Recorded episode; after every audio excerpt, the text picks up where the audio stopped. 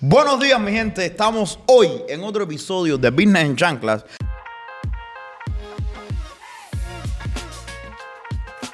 Y vamos a hablar de la Navidad, porque yo creo que la Navidad ya viene. Estamos en diciembre, empiezan las deudas.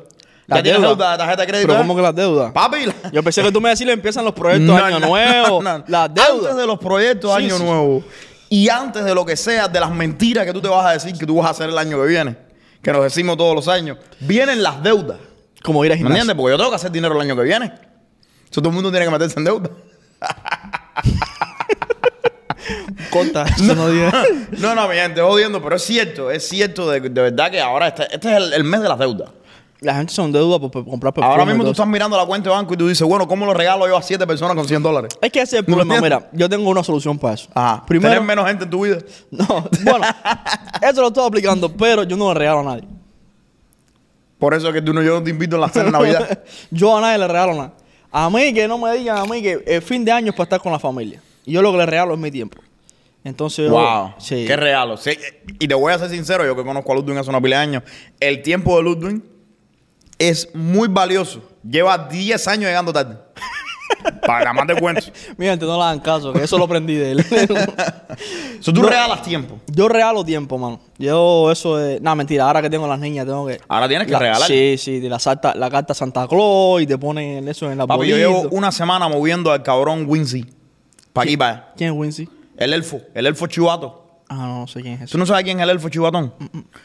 Mi gente. Yo soy Grinch y... No, no, no, no. Hay un elfo que es chivato, que es el de TI.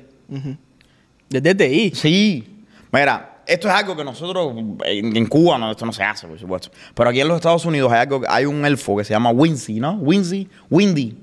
¿Ok? Este es el elfo de Santa. Oh, sí. Entonces Santa manda al elfo en diciembre primero.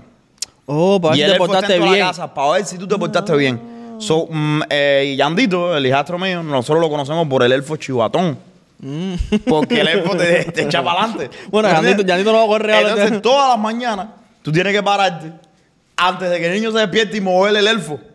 Porque el elfo está supuesto a moverse del lugar. Oh. Solo lo pones arriba del closet. Lo- Entonces el niño se despierta por la mañana y busca al elfo. Mm, ¿Dónde está? Así es como funciona. Yo llevo ya una semana moviendo al cabrón elfo.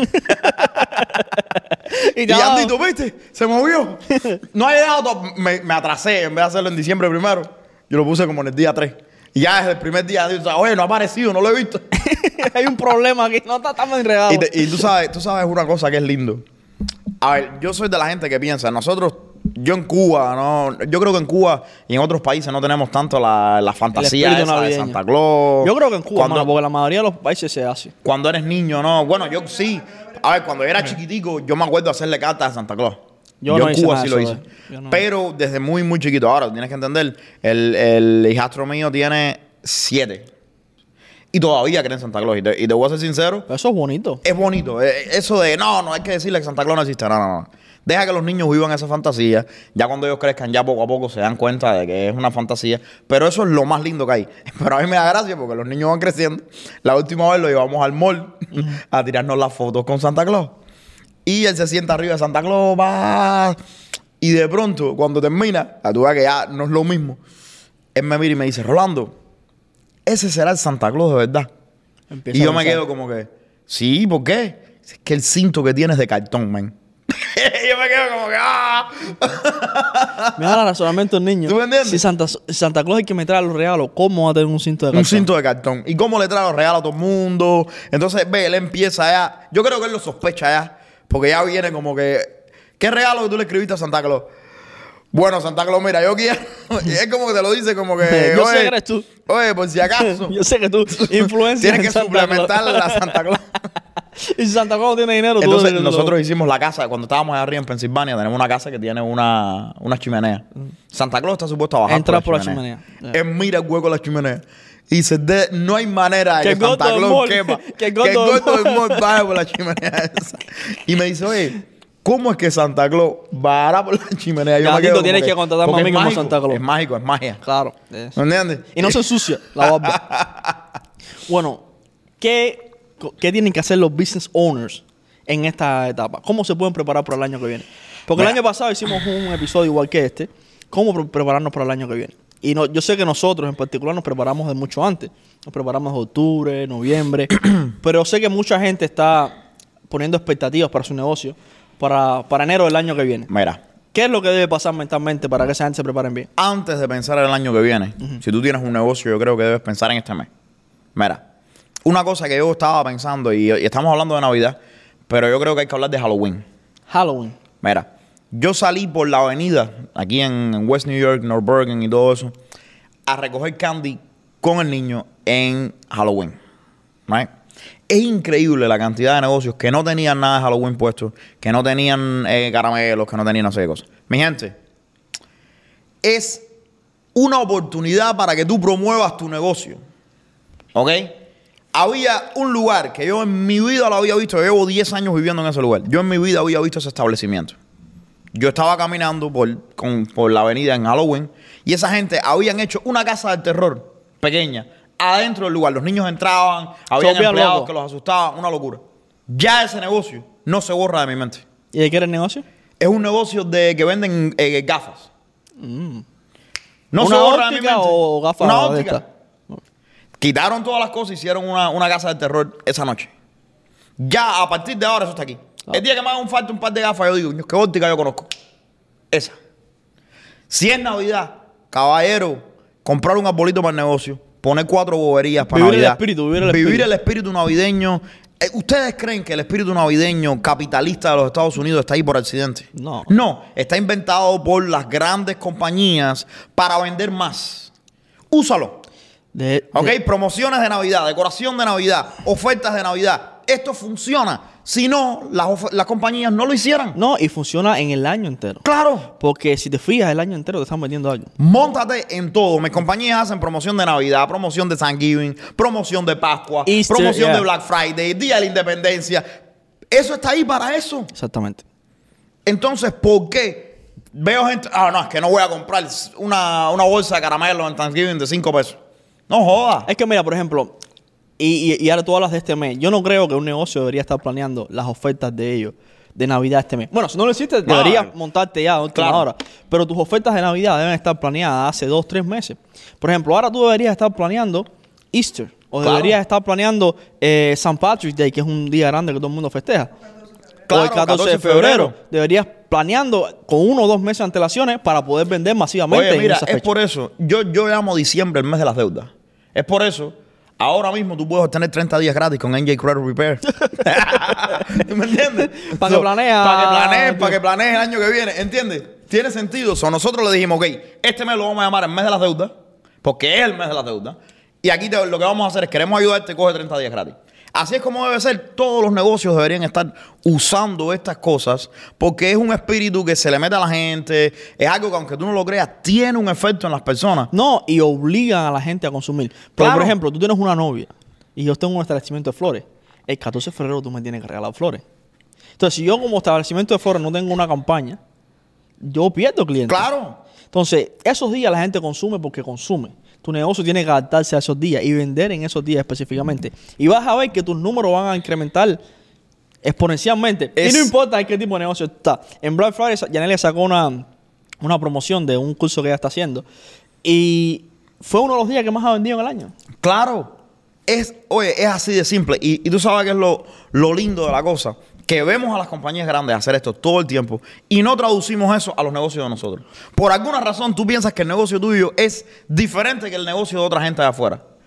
Si, oye, si las compañías grandes, es lo mismo con, con promoción que estábamos hablando los otros días. Si una compañía grande, yo, estuve, yo em, em, tuve una conversación con un experto en marketing allá afuera. Me dijo, no, pero ustedes hacen promoción en correo electrónico, eso ya no se usa.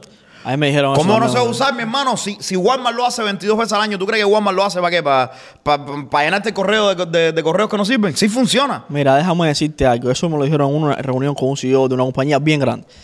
El, el hombre que le llamaba marketing se sienta conmigo y me dice, no, porque eh, eh, email marketing, eso es cosa del 2008. Persona que me diga eso a mí, yo No tiene idea de lo que está Que no hablando. sabe lo que está hablando. Porque el email marketing es una de las formas más efectivas De promover tu nurture y nurture your client. Es como tú calientas al cliente, es como tú te, te- te pones en la, en la frente del cliente o en la vista del cliente muchas veces. Barato. Gratis. La mayoría de las veces. o muchas veces gratis cuando tienes uno- un CRM y tienes una plataforma que te hace beneficio. Entonces, tú me estás diciendo a mí que una de las formas más efectivas, gratis y más, más baratas No que sirve. hay, No. no. sirve. Además, mira todos los marketers que hay afuera, todas las compañías, analízalas. Que ¿Qué tienen resultados. En la última de su estrategia, tienen email marketing o SMS marketing. Hermano, cuando usted mira, ¿tú crees que Walmart, Target, H&M, todas las compañías estas grandes, te mandan correos electrónicos porque es porque no ellos se solo eso, divierten no solo eso, esto? te dan descuento para que tú lees su correo. Tú- claro, ¿tú crees que si no tuviera un valor? Mira, estábamos hablando de los zapatos de H&M que tengo. Tú puedes creer, cuando, cuando uno va a H&M, que yo me compro los pulovitos negros y la gimnasio y todas esas cosas ahí. Cuando tú vas a H&M, cada vez que tú vas te dice, "Oye, si me das el correo electrónico tuyo, 20%. 15%, 20% de, la- de descuento. ¿Tú crees que H&M te da 20% de descuento porque tú eres buena persona?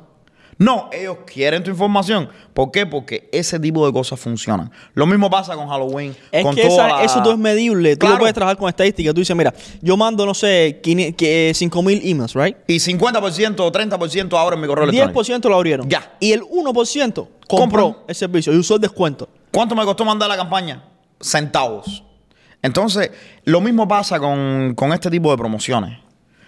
Navidad, Halloween, Easter. No solo tu negocio se hace más memorable al cliente, no solo tu negocio cae dentro de, dentro de esa cultura de los Estados Unidos que a la gente sí le importa. ¿Tú crees que a la gente no le importa? Estás equivocado. Sí le importa. Y pero al mismo tiempo tienes las ofertas, tienes una, te dan un pretexto para mandar las ofertas, para ofertar, para hacer cosas nuevas. Mira, y ahora- que hablas de ofertas, tu oferta tiene que ser un paquete completo. Y una de las cosas, porque la- estos marketers dicen que el email campaign no funciona, es porque es verdad que estamos siendo bombardeados por email de todas partes. Pero el email es un- no es una cosa definitiva, Claro es un complemento a tu oferta.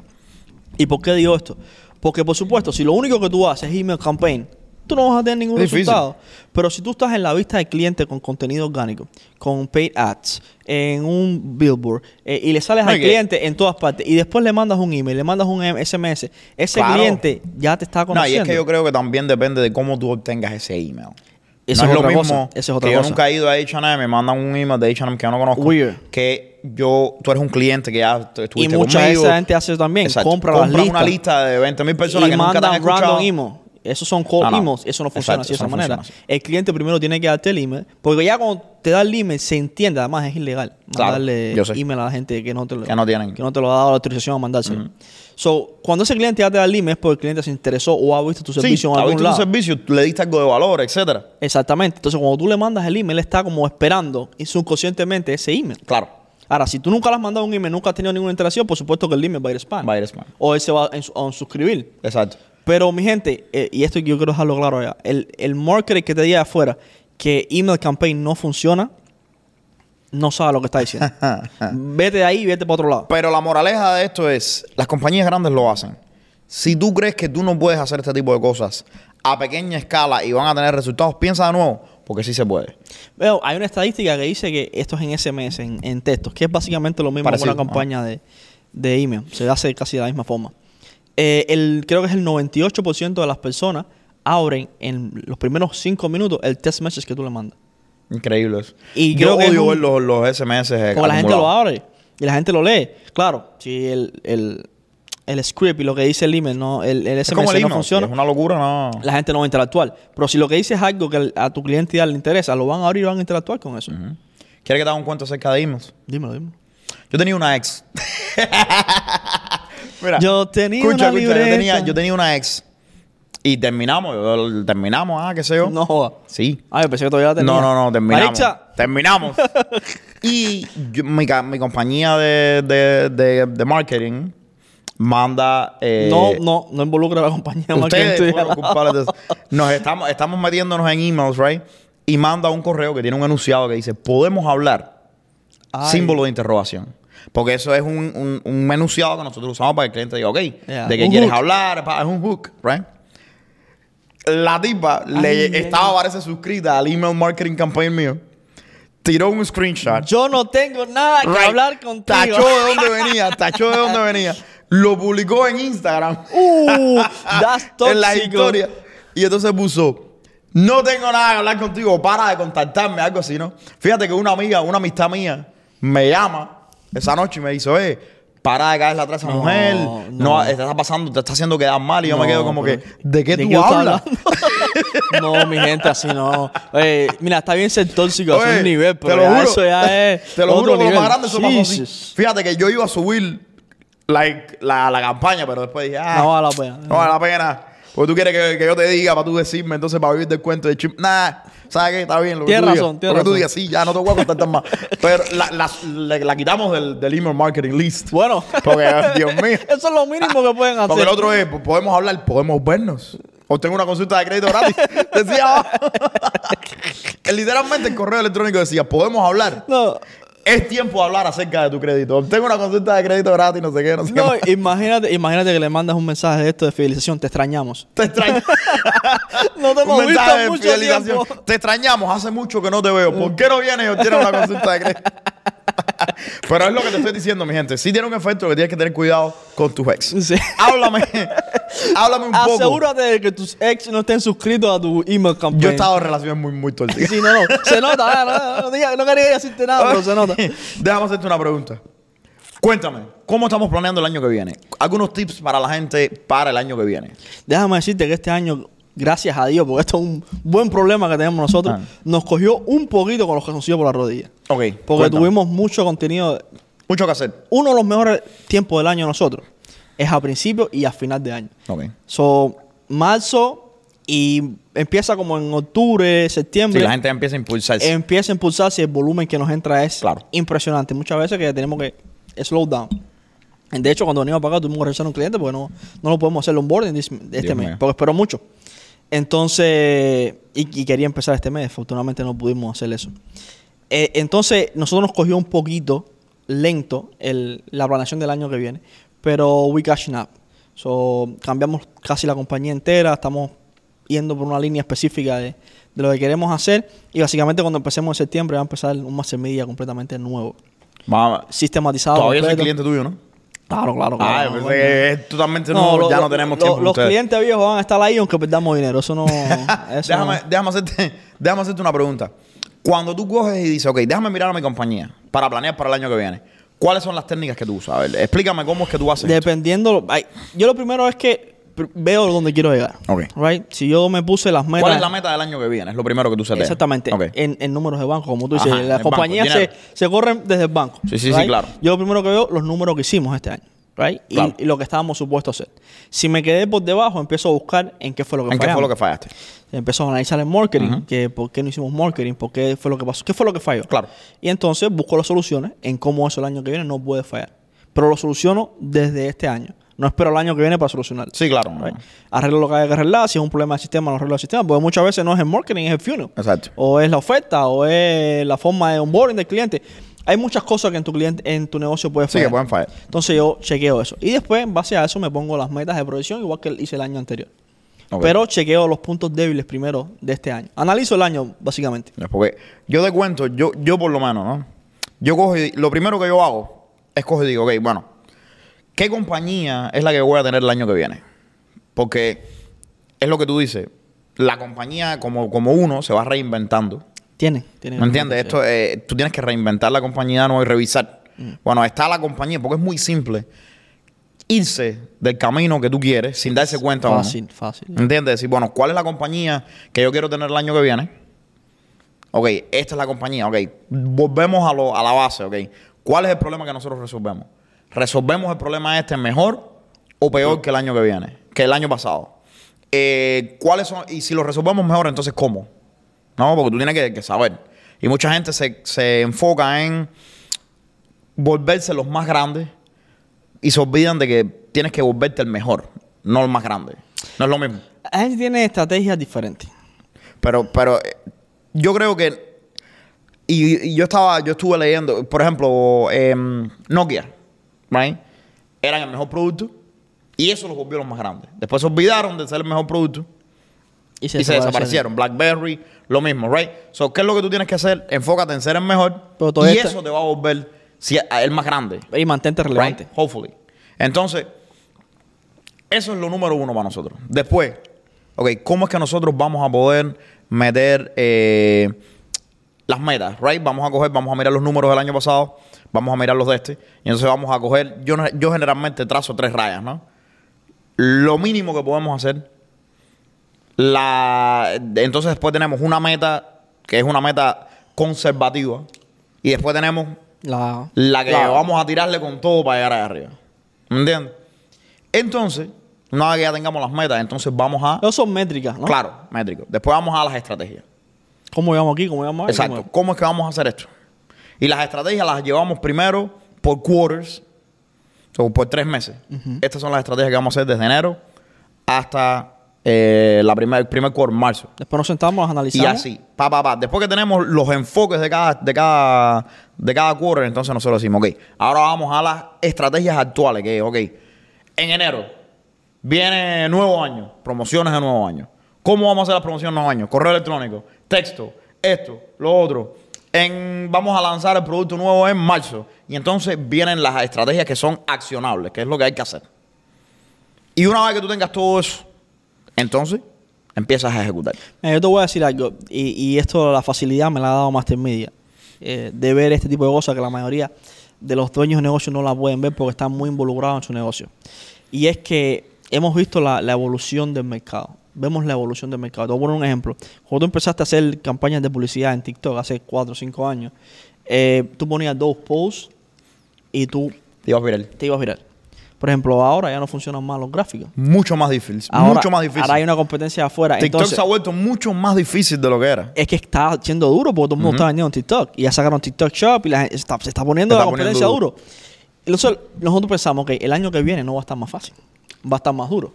Pero nosotros como compañía de marketing no nos podemos pensar, ah, va a estar más Va a duro. estar y ya. más duro. Oh my God. No, tenemos que decir dónde va a estar la competencia, dónde va a estar el resultado. Y analizar todas esas cosas. Porque eso es lo que nos va a hacer Fíjate- nosotros llegar ahí primero. Fíjate si TikTok se ha vuelto duro para promocionar. Que estoy viendo métricas comparables en Instagram. Comparable con TikTok. Lo que nunca había pasado Nunca antes. había pasado. Siempre TikTok desde que salió había sido súper superior. Entonces la Y ya mentalidad, estoy viendo las, las, las que son comparables. la mentalidad de mi negocio es cómo mi negocio se va a mantener relevante Claro. en, en el 2024. En el 2024. Porque el 2024 esto no va a bajar, Mm, mm, va a mm. aumentar. Claro. Y para el 2025, 2030 esto va a ser 200% Más difícil. peor. Y, donde, y ahí es donde entra la inteligencia artificial, el programa que tuvimos aquí, todas esas cosas. Mejor contenido, mejor, escri- mejor, eh, mejor guion, mejor producción, mejor delivery, Entonces mejor yo, estrategia. yo dije, para yo poder, y yo tuve mucho tiempo sintiendo que llegaba al mercado tarde, Mm. que cuando implementaba una estrategia, ya habían dos o tres gente implementándola. Ok. Yo creo que eso empezó a cambiar en la estrategia a los 7 segundos, cuando tú lo sacaste, que fuimos uno de los primeros. Like, ahora es que estamos catching up con, con, con lo que es el mercado. Para estar en- de pionero y no estar siendo seguidor de, los de los trending.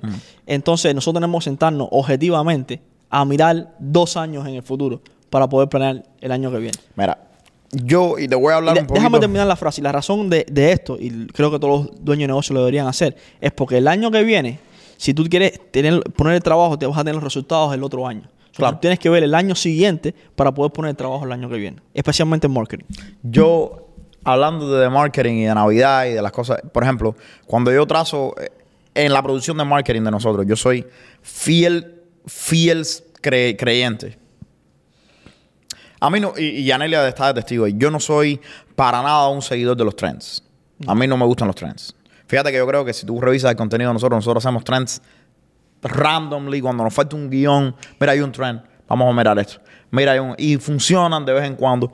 Yo soy de la gente que cree que si tú quieres tener resultados en las redes sociales, lo número uno es el contenido tuyo, el guion. Se empieza en el guion. ¿Qué tan bueno? te estoy diciendo, puede que esto cambie en el futuro. Pero yo me siento a escribir los guiones. Es lo único que hago todavía yo. Yo me siento a escribir los guiones. Y en el guion yo te puedo decir qué video va a ir viral y qué video no. Claro, claro. Automáticamente. Y muy pocas veces me equivoco. Hay veces que la línea de adelante no funcionó y la gente no le gustó. Pero te estoy hablando de que yo con una, con una acertación de 80%, 85%, te puedo decir desde el guion que ese video va a ir va a ir Nosotros ya hemos podido, de hecho, a- ahora lo veníamos comentando, ya podemos predecir el video que va a hacer bien Ajá, y el video, que, va a hacer mal. Pero eso, aunque tú no lo creas subconscientemente, lleva un trabajo atrás de tres años. Claro. Tú para poder mirar que ese guion se va a ver viral, tienes Ya- ya yo tengo una idea por porque tengo una pila de años. Exactamente. Si tú empiezas de nuevo, tienes que crear unas bases. Claro. Y tienes que fallar, y es lo que la gente no entiende. Para poder encontrar el éxito, tienes que primero encontrar el fallo. Mi gente, marketing, 100 videos. ¿Ok? ¿Tú quieres, tener un- tú quieres tener una buena prueba de mercado, 100 Yo videos. diría que más. Yo creo que 100 es conservativo. Mira, tú coges ahora y dices, mira, yo voy a publicar un video al día por 100 días seguidos. Desde enero hasta allá. Eso Cuando casi- lleguen esos 100 días, no vas a ser el más duro, no vas a hacerlo... Esos son tres meses publicando. Tres meses publicando sin parar every day. ¿Tú sabes lo que tú vas a tener al final de esos 100 días? Muchos errores. Tú vas a tener una prueba de qué es lo que estás haciendo bien, qué es lo que estás haciendo mal, una idea de qué es lo que te funciona, qué es lo que no. Y hopefully ya habrás encontrado la voz tuya en los videos. Pero yo les digo, sí, como negocio tuyo. De hecho, el, el periodo de, de commitment de nosotros con cualquier Ajá. cliente nuevo son tres meses. Sí. Y es porque si tú no pones el trabajo, nosotros no podemos tener ningún tipo de métrica. Pero ahora, si realmente quieres tener hoy en día Mm. una vista saludable de tu negocio, tienes que hacer mínimo un año. Sí, no, sí, claro. Y la, sin, consistente. Pero estás hablando de consistencia. Sí, no, no, que a mí todavía me escriben, oye, ¿cómo es que tú haces esto? Mi brother, no hay un truco. Empieza a publicar todos los días. Un video al día. Mira, las compras y, la- y las decisiones y la toma de decisiones en internet son emocionales igual que en todos los lugares. Claro. Entonces, si tú no ves la evolución de tu negocio en un año entero, por eso te digo que estamos cambiando el negocio. Y una de las estrategias que estamos haciendo con los negocios es basada en un año entero. Para poder sentarnos cuando terminamos el año y decir, mira, esto es lo que hay que hacer el año que viene. Entonces, si tú lo que le das poquito tiempo a tu negocio, le das un mes, dos meses, No es. es imposible. So, cualquiera que se ponga afuera a crear contenido o hacer cualquier tipo de estrategia de marketing, dale tiempo Claro. y busca el fallo. De- el primer año, vamos a decir que tú tienes 20 mil pesos para invertir. Bota los 20 mil pesos para probar las cosas que tu negocio no puede hacer. Claro. Y a lo mejor encontrar las cosas que tu negocio sí puede hacer. Si tú estás haciendo una campaña de marketing, esto le pasa a muchos muchos dueños de negocio, con eh, los ahorros tuyos o con el dinero de operación tuyo, estás cometiendo un gran error porque vas a abrirle un hueco a tu negocio. Tú tienes que hacer el marketing con el Con el budget dinero de marketing. marketing. Si no tienes budget de marketing, Hazlo free. Hazlo free. Hay maneras de hacer marketing free. Muchas maneras, muchas maneras. Tú con un teléfono puedes hacer marketing. Hay hoy maneras de hacer marketing free Y let's not maneras efectivas. Y maneras, Maneras muy efectivas. efectivas. ¿Ok? Hoy en día hay maneras muy baratas de hacer marketing. Hazlo gratis. Hazlo gratis Hasta porque el problema es que tu negocio. si estás gastando un dinero que no puedes gastar, las decisiones de marketing tuyas van a estar erradas. No, porque es que vas a tener la presión Mira de, la presión que tienes. Tienes la presión de que vas, el primer mes vas 2.000, 3.000 pesos negativos. Oye, es el reto que tú tienes que empezar. Mira, un video al día por 100 días. Hazlo primero, ¿ya? Empieza ya en las redes sociales. ¿Me entiendes? Un video al día por 100 días. And then you do it too.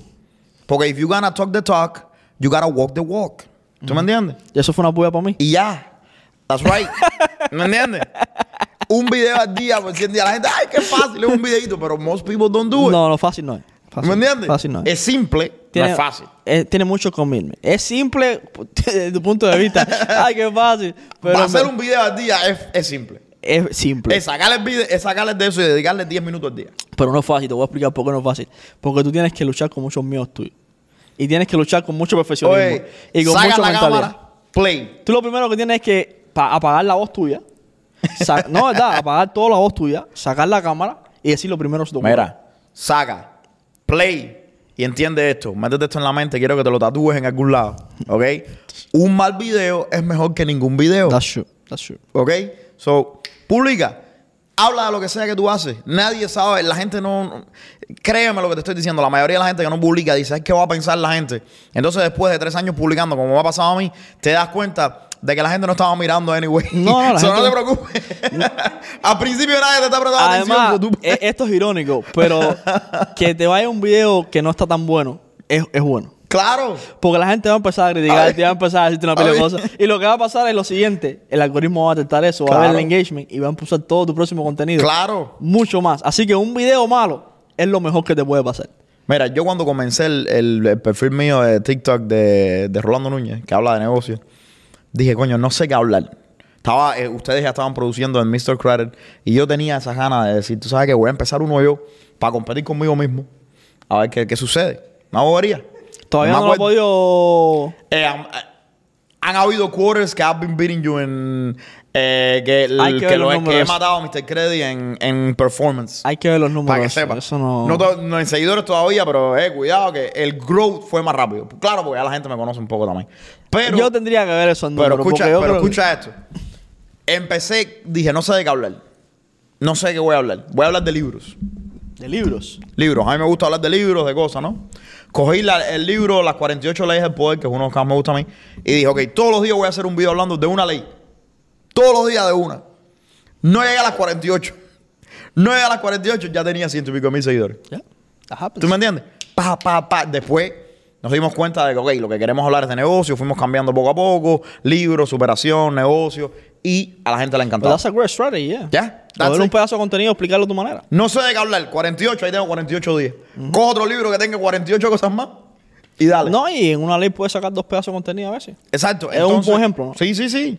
Y te estoy diciendo, súper, súper, súper, súper bueno. Yo creo que el año que viene, cuando nosotros, cuando la gente de afuera diga, ok, ¿cómo me voy a trazar mis metas de negocio? Tú tienes que pensar en eso, ok. Vamos a la parte de promoción del negocio. Vamos a la parte del dinero del negocio, cómo mi servicio va a ser mejor. Y vamos a la expansión del negocio, cómo vamos a expandir el negocio. Ahora, tienes que tener en mente de que no necesariamente, la gente no le gusta ver la, eh, ay, ¿cómo, cómo, cómo te explico esto? Nos metemos en la mente o en la boca, como digo yo, cosas que no son tan importantes ¿Cómo que? para no mirar las cosas importantes. He visto gente que dice, ok, estoy construyendo un estudio. ¿Por qué no hemos grabado? Bueno, porque me falta comprar la tercera cámara. Sí, es una justificación. ¿Tú me entiendes? No hagas eso de nuevo. ¿Ok? Empieza a meter mano. Tienes que entender que en tu negocio lo que importa son las ventas. Es el dinero que entra. El plan de este año tuyo tiene que ser un plan para hacer dinero, no un plan para gastar dinero. Mucha gente que habla conmigo, eh, háblame de cuál es el plan que tú tienes para el negocio nuevo. Y tienen un plan para gastar dinero. Voy a abrir una oficina. Y digo, entonces voy a comprar esa computadora. Y voy a comprar ese seguro. Ok, yo entiendo. Pero ¿cómo vas a coger el primer cliente? No, no solo eso. ¿Cómo, cómo, ¿Cómo tú vas a comunicar tu negocio a esa gente que todavía no te ha visto? ¿Cómo vas, ¿Cómo vas a coger el primer cliente? Eso, eso trae... Cuando tú piensas en cómo yo voy a coger mi primer cliente, yo entonces tengo que pensar en cómo voy a promover mi servicio, porque si no, no llego al cliente. Y cómo voy a vender. Cuando tenga el cliente, cuando tenga el lead. ¿Cómo voy ¿Entiendes? a hacer el onboarding process de ese Exacto. So, ¿Tú tienes un plan de negocio o tienes un plan de gasto? Ya, Bueno, es lo que- mismo. ya. Yo, yo estaba hablando un video de la mudanza. Esa gente me dejaron loco. Estoy hablando con el muchacho. El día que me mudé, yo me mudé hace una semana atrás. Llegan los muchachos, le digo, oye, ven acá. Estuve llamando el viernes para mudarme a 15 compañías diferentes. Nadie tenía espacio. So, hay una demanda increíble. Porque Claro. esto es un trabajo duro. A nadie le gusta mudarse. Y es una cosa que tiene demanda. No, la gente está veces- mudando todo el tiempo. Y a veces necesita La tecnología no te va a reemplazar. Alguien tiene que bajarle el escaparate por, la- por las escaleras para abajo. Bueno, sería un buen negocio montar un robot que Right. el, el cabarate. ¿Entiendes? Entonces, mira esto. Díceme el hombre, no, mira lo que nosotros, lo que nosotros hicimos. Yo lo veo que llega en un camión de U-Haul. Ajá. Mira lo que ellos hicieron. Ellos tienen una compañía registrada con su promoción, sus servicios. Tienen a su esposa, que es una, que es la secretaria. Tú llamas, además hace falta moverme. Ok, ¿qué es lo que te hace falta mover? Pa, pa, pa, pa, te dan un estimado, 1.200 pesos. Fue lo que me costó a mí. Ese Todo. día, todo, 1.200 pesos, 1.250. Ese día, ellos van, rentan el U-Haul, el camión, con tres empleados más que tienen, que le pagan a cada uno como 150 pesos al mes, al día. Cogen, llegan, pa, hacen tu muda, hicieron 1.200 pesos. 450 pesos en empleados. El U-Haul costó 200 pesos. Probablemente. Sacaste 600, 700 pesos de ganancia. Y a las 12 días habías terminado, hiciste una en la tarde. No, tú sabes lo inteligente de esto es que uno no tiene gasto Si de no, camión, hay, si no hay muda, no hay camión. O no hay gasto. de parking, ¿Estás viendo? de mantenimiento, de ¿Tú- empleado. tú entiendes? No, ese negocio es un palo. Entonces, mira esto. Están haciendo 700 por la mañana, 700 por la tarde. Son 1.400 pesos al, Al día. día. Cuando tú tiras eso, es casi, ¿qué? 300 mil pesos al año. Puede ser. No, no, no. Tengo que ver los números. Por ahí. Vamos a suponer que tienes 365 que días hagas mil al, al, al, al día son 30 mil pesos al, al mes. al mes. 360. Ujú, más o menos. Vamos a suponer que esos 60 sean días que no eso. 300 mil, 200 y pico mil largos. Hermano, el 14% de la gente en los Estados Unidos gana más de 200 mil dólares. Solo el 14%. So, hay gente allá afuera que quiere comenzar una compañía de mudanza y no ha comenzado la compañía de mudanza porque no han podido comprar camión. Así mismo, ¿eh? Yo he tenido estas conversaciones. Sí. Claro. Entonces, vamos de nuevo Esto a... es un déjà vu. Lo hemos tenido. Oye, yo he tenido las conversaciones. Entonces, esa es la diferencia. Sí, sí. Las ganas de hacerlo. Esa gente tienen un plan para hacer dinero. La otra gente que están parados porque no han comprado camión, tienen un plan para gastar dinero. Así mismo, ¿eh? Porque no tienen el dinero para comprar el camión. That. Porque creen que te hace falta el camión. Puedes rentar el camión. Ajá. ¿Estás viendo? Hay muchas soluciones afuera hoy en Papi. día. De hecho, mira, el, el otro día yo estaba hablando con Janet porque eh, me compré unos pantalones en, en- online y los tenía que devolver porque no me gustó como me quedaron, right? Me quería un no, que me quedaran. A ti te gustan bien tubitos para que se te marque. más que lo- estas piernas hermosas que tengo. Entonces, eh, hay una compañía que es nueva parece que se llama Vijo, eh, B-E-H-O, right? Ajá. Y le estoy dando aquí promoción gratis, pero yo me compré esto el fin de semana de la compañía de al lado. oh, de, este De. ¿Cómo se llama eso? Eh, Uniqlo. Pero espérate, watch this. Esto no es una compañía que vende nada. Esta compañía se dedica a las cosas que tú no quieras, las recoge en tu casa. Y la revende. No, se las devuelve al pro. Porque yo lo que estaba haciendo era devolviendo los pantalones. Yo no los quería, los, quer- los quería cambiar. So ellos cogen la mercancía desde mi casa.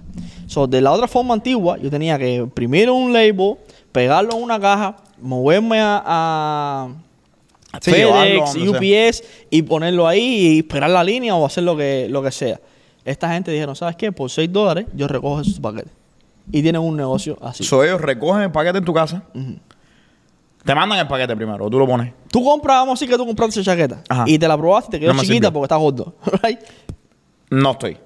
Pero vamos a poner en el hipotético caso. En Estoy el hipotético sexy. caso que y mi mamá me dijo que lo que tenía era los huesos anchos. Lo- Bendito, ¿verdad que la mamá?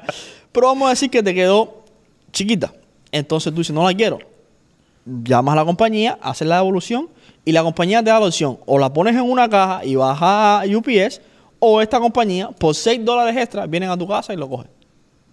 Entonces Wow. esa gente, al otro día a las 9 de la mañana, estaban tocándome la puerta. Oye, oye, Dame el paquete. de pantalón. Yo le di el paquete y no tuve que moverme de mi casa. Tu dinero de vuelta. Me dieron mi dinero de vuelta y hice las cosas que tenía que hacer para el día sin desviarme de mi dinero. Wow, bro. So, eso, cuando tú lo ves a mayor escala, es un, Un chorro de peso. Pero mira dónde está el, el- el negocio aquí. Ellos no tienen drivers. El negocio es como Uber. So, tienen agentes Tienes agentes que van que cogen rutas en su propio carro y recogen todas las cosas. y recogen todas las cosas y las llevan por un punto. So, lo único que tienen que hacer ellos es parar la parte digital para que todo funcione en los Claro, sistemas sí, sí, sí. y tener un punto donde ellos recogen todos los paquetes y, Y lo- ahí los los distribuyen. Dios mío, san- mira. Y, y, y yo estaba hablando con Janet porque yo le decía, nosotros no nos imaginamos. Por la gente dice, ah, no, pero todo está inventado. Ah, No. ah, cada- ¿Eso es lo que tú crees? Cada vez que sale un problema, la solución es un negocio, brother. Brother, y es que a medida de que el mundo va avanzando y la tecnología se va metiendo en el camino, nosotros tenemos las expectativas diferentes. Antes, maybe 10 años atrás tú decías, no, yo, yo devuelvo mi ropa. Esa es la expectativa. Sí, yo voy a pagar yo 6 dólares. Yo prefiero ir ahí a... Claro, ahora no, ahora tú eres el Ludwig, el emprendedor, tú no tienes tiempo. No tengo tiempo. Tú le pagas a esa gente. Tú tienes dinero, tú no tienes tiempo. Exactamente. Entonces, lo mismo, bro, ¿tú sabes qué compañía ha cambiado mi, mi vida? Instacart, bro. Instagram, yes. Yo odio el supermercado. Pero ponte a pensar esto. Yo me tengo que desviar, vamos a decir que yo me tengo que desviar de mi día, 30 minutos para llevar una ropa a... 30. Ah. Cuidado, que tú vives en New Jersey. Vamos, a decir, vamos a decir 30 con, con tiempo, porque era un, un martes a las 10 de la mañana. 30 minutos para ir a un UPS, que es el que más me queda cerca. Después tengo que coger dos horas para ir al supermercado. Después tengo que coger dos horas para ir al laundry. O, o dos horas para llevar la ropa a dry clean. Y cuando viene a ver, tu día se hace en tareas nada más, que son Seis cosas horas. básicas. 6 horas. Entonces son 6 horas que puedes Entonces implementar. gastaste, ahora tú pon- ponte a pensar, gastaste 6 pesos. 6 horas, tú la coges a 20 pesos, son 80 pesos. ¿No es verdad? Bueno, no, 6 por 20, no, son 80, son eh, 240. Seis Am I right? Pero, pero, Oye, ¿qué, ma- ¿qué matemática estás haciendo? Tú tienes, vamos a suponer que en la semana son 120, you're right. 240. Dime, ay Dios. Ok, No, mira, no, mira, mi mira, mira. mi gente. No, véalo ahí. No te hemos tomado café. Son 6 horas a 20 pesos, son 120 pesos. ¿Tú me puedes quitar esto de aquí? No, papi, eso es ahora la promoción de Navidad. So, 120 dólares, ¿no es verdad? 6 horas. Vamos a suponer que tú ganas 20 pesos la hora. Right? Tú cogiste, estamos hablando del supermercado, el laundry y devolver el paquete. Las cosas que tienes que hacer. Devolver el paquete te costó 6 pesos. Ya ahí reemplazaste Un tiempo que era 20 pesos, ganaste 14 pesos. Después cogiste, ir al supermercado, te tomó no sé cuántas horas. Instacar lo que te cobra, qué cosa es, delivery, 7 dólares, 6 dólares, algo de eso. Vamos a decir que sean 10. 10, 16 pesos. ahí. 16 pesos. Después fuiste al Londres y a la ropa que te la trajeran, ah, te costó 30 pesos más. Tú cogiste los 120 pesos eso. No, si todo te costó en extra dinero Ajá. 40 pesos. 40, 50. Vamos a decir que son 80, bro. Tienes tu tiempo para atrás, te ahorraste dinero y no tuviste que pasar por hacer todas esas cosas que tú odias hacer. Así mismo. A ti te gusta, tú estás apasionado por ir a Londres. No, no, no, a mí no me gustan nada de esas cosas. Bro, yo odio ir al supermercado. Cada vez que yo entro a Walmart es... Yo trabajé en Walmart tres años, papi. Yo no quiero saber nada de Walmart. Yo- Cada vez que voy a Walmart. Y entonces... No, y entonces a, a- a mi novia le gusta tomarse el tiempo. Yo soy de la gente que va, coge lo que tengo que Yo irme. también, yo también. Yo me irrito. Yo me vuelvo una persona irritable cuando estoy en el supermercado. Yo odio el supermercado. Toda la gente con sus fucking carritos para aquí para allá. Que si una uva, que si el otro por allá con, los, con, el, con la raja, las nalgas afuera. Yo te lo juro por lo más grande del mundo, yo no puedo con eso. Hacer, qué cosa más mala. Mira, yo A mí lo que no me gusta es que la gente va por, por los supermercados, sobre todo, como ¿Les si no tuviera tiempo. Sí. Como si yo una tuviera el tiempo del mundo. Papi, va, mi novia, vamos a ver esto, ay, vamos allá, vamos acá. La gente con el carrito metido en el... Es como estar en el tráfico trancado. Mira, ¿Sabes qué yo hice? le pago a la gente, a mí, Instacar todo lo que yo pueda pedir, brother. Tú sabes Ya. lo primero que yo hice. Yo, nosotros somos Instacap mucho, ahora. Pero antes era Instacap y comprar todas estas compañías que compramos. Yo lo que hice fue una lista. Porque no todo el mundo tiene dinero para gastar el dinero que nosotros gastamos. Claro. Por ejemplo, nosotros tenemos una suscripción que nos lleva la comida a la casa ya hecha. Sí, nosotros estamos en Factor. eso. Factor. No, ¡pi! Vamos a poner el pipo, no nos están pagando promoción. Entonces, las, las cosas, cosas Yo lo extras, cancelar, ya me cansé, bro. te cansa a veces. Te cansa cansa un poco, es veces, que sí. tiene el mismo tipo, el Pero yo mismo no, sabor. yo no lo compro para tienen día. como, tienen como el mismo, la misma cocina. Llega un momento en que yo me siento como que estoy comiendo lo mismo igual. Sí, sí, a mí me pasa. A todo el mundo le pasa. Ajá. So, pero hay variables. Lo que nosotros hicimos fue co- contratamos esa compañía y contratamos eh, Instacart. Instacart. So, lo que hacemos es lo que no queremos comer de ahí, Lo- complementamos por con Instacart. Y nos evitamos supermercados y nos evitamos esa cosa. Exactamente hacemos Pero sí es verdad que es más caro. Sí, claro. Que si vas al supermercado y cocinas la Por supuesto, comida. por supuesto. A nosotros, nosotros, tiempo es dinero. Si yo puedo ahorrar dos horas al día que la pongo para producir, eso me va a producir más dinero. Claro. Y yo lo veo de esa manera. Por No, eso, yo también. Pero nosotros hacemos exactamente lo mismo. Pero antes- Pero tú puedes comprarlo igual, no importa. no, antes, ¿sabes lo que yo hice? Yo me hice una lista, cuando no teníamos la posibilidad de comprar esas compañías, me hice una lista en Notes con todas las cosas que necesitaba yo para mi casa. Entonces yo tenía marca, pregúntale, ya tenía todo ahí. Cuando iba al supermercado, Todo un solo golpe. era como un récord. Yo ponía el cronómetro. ¡pa! Iba buscando las cosas, pa, pa, pa, pa, porque ya lo tenía por lista. Yo sabía la, la marca que iba a comprar, las cosas que iba a comprar. Yo no me entretenía a ver si algo estaba en descuento o. No, no, no. Pa, pa, pa, pa, pa. Iba y pagaba. Y una hora solucionaba el supermercado. Pero esa gente que pasan tres horas, cuatro horas. Y cu- cuando te decimos supermercado, hacemos cualquier cosa. Eh, un par de zapatos, eh, en el mall. Yo, yo no odio eso. Para mí estoy perdiendo tiempo y es una Bro. cosa que me da, hasta ansiedad me da, bro. Yo, o, yo, yo te voy a ser sincero y, y voy a hablar de, hay que darle a Marisa, a mi, a mi Crédito, novia, crédito. hay que darle crédito porque estar conmigo como hombre de la casa no es fácil. Sí, no, Porque yo-. No cocino. Yo no cocino. Yo, yo me disocio, bro. Yo estoy tan enfocado en las cosas que yo hago que yo me disocio de todo lo que hay que hacer. But that's good. That's not Pero bad. te estoy hablando de que yo, a mí, para yo, y, y yo no estoy orgulloso de esto, pero para yo sacar la basura, me lo tienes que decir 22 veces. Yo me meto cuatro días para sacar la basura. Porque el problema es que yo estoy, But that's not a bad thing. ¿tú me entiendes? Entonces, yo, ella como que ya se ha dado, lo que, hici- lo que ella hizo fue ajá, usar todos los servicios esos para reemplazar las cosas que yo no debía haber hecho. Efectividad, vamos. Exacto. Efectividad. Porque ella me ayuda mucho a eso, a Yeah. tener el tiempo mío libre. Por ejemplo, mis padres no manejan. Yo era el hombre que mi mamá me hacía una lista y yo iba y les hacía la compra. Eso se empezó a atrasar porque yo no tengo tiempo. Entonces, ya no. Ahora Marisa es la que hace la compra de mis padres a través de Instacart. Entonces yo hago la de mis padres, la mía, la de todo el mundo. Son toda una serie de servicios. De esa manera yo no tengo que hacerlo. ¿Para qué tú haces dinero? Para eso. No, pero ¿para qué tú haces dinero? ¿Por qué tú quieres tener más dinero? Para Porque- que mi vida sea más... Para no tener que lidiar con esas cosas y poder comprar la, conven- la conveniencia esa. Exactamente. Mira, la mayoría de la gente allá afuera, y, y me, me incluyo ahí, y supongo que tú estés en el mismo eh, box, eh, hacemos dinero para, para buscar la felicidad. Claro. Porque la gente dice, no, el dinero no compra la felicidad. Para mí el dinero compra la felicidad. No compra la felicidad, pero la falta de dinero te la quita. No, pero a mí yo, yo- yo- Déjame decirte. yo sí creo que, que el dinero compra la felicidad. Ah, de, de cierta. Depende. Y te voy a explicar por qué. A ver. El, el concepto de la felicidad es bien, la gente lo tiene bien abstracto de afuera. Pero para mí hay que irse en el diccionario. Es un Lamborghini. No, el si tú vas al diccionario, el concepto de felicidad es eh, el- el- un ratico de tiempo donde tú vives una emoción Ajá. por, por un producto determinado, right? So, es una emoción que, es decir, la felicidad no es un concepto global, es un periodo determinado de tiempo que tú estás sintiendo cuando haces algo que te da satisfacción. No Eso es sé la si estoy de acuerdo contigo. Bueno, ese es el concepto que dice cuando tú lo buscas A ver. en internet. Ok. Right? So, yo me voy a guiar por ese mismo concepto. Que es de que es una emoción que tú sientes cuando estás haciendo algo que te hace feliz. Que, que, you know, que, que te gusta. Eso es el concepto de felicidad. So, cuando vamos a tiempo, tu, tu mayor objetivo es tener la felicidad, right? Right. Es decir, que tú tienes que comprarle tiempo para hacer esas cosas que te hacen feliz, para sentirte más feliz cada día. ¿Estamos de acuerdo en eso, right? Ok, hold on. So, según yo entiendo lo que tú estás diciendo, déjame, déjame explicarte. Ok.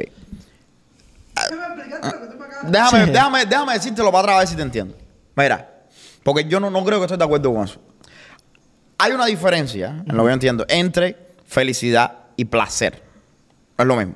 Cuando yo me compro algo, yo tengo una experiencia de placer. No, no, pero de emoción positiva. No estamos hablando de comprar. Yo creo que lo que tú estás hablando es la diferencia entre qué tan balanceado es mi día entre emoción positiva y emoción No, no, negativa. No, déjame ver si me explico mejor.